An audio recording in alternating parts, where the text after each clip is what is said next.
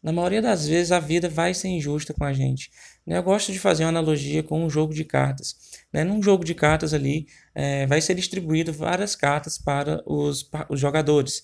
E daí alguns vão pegar as melhores cartas, outros vão pegar as piores cartas, mas no fim das contas, o que pegou as melhores cartas, se ele não souber ali manusear durante o jogo, ele não vai ganhar.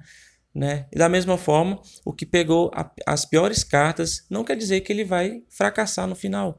Mas se ele souber ali manusear as cartas, ele vai sim chegar à vitória no final do jogo. É não se você, é, o que você está passando agora no momento, se você pegou as piores cartas da, da mesa, se a vida te entregou as piores situações que você está passando no momento. Mas o fato é que, se você se dedicar, se você se esforçar, no final das contas, você vira o jogo e ganha a partida.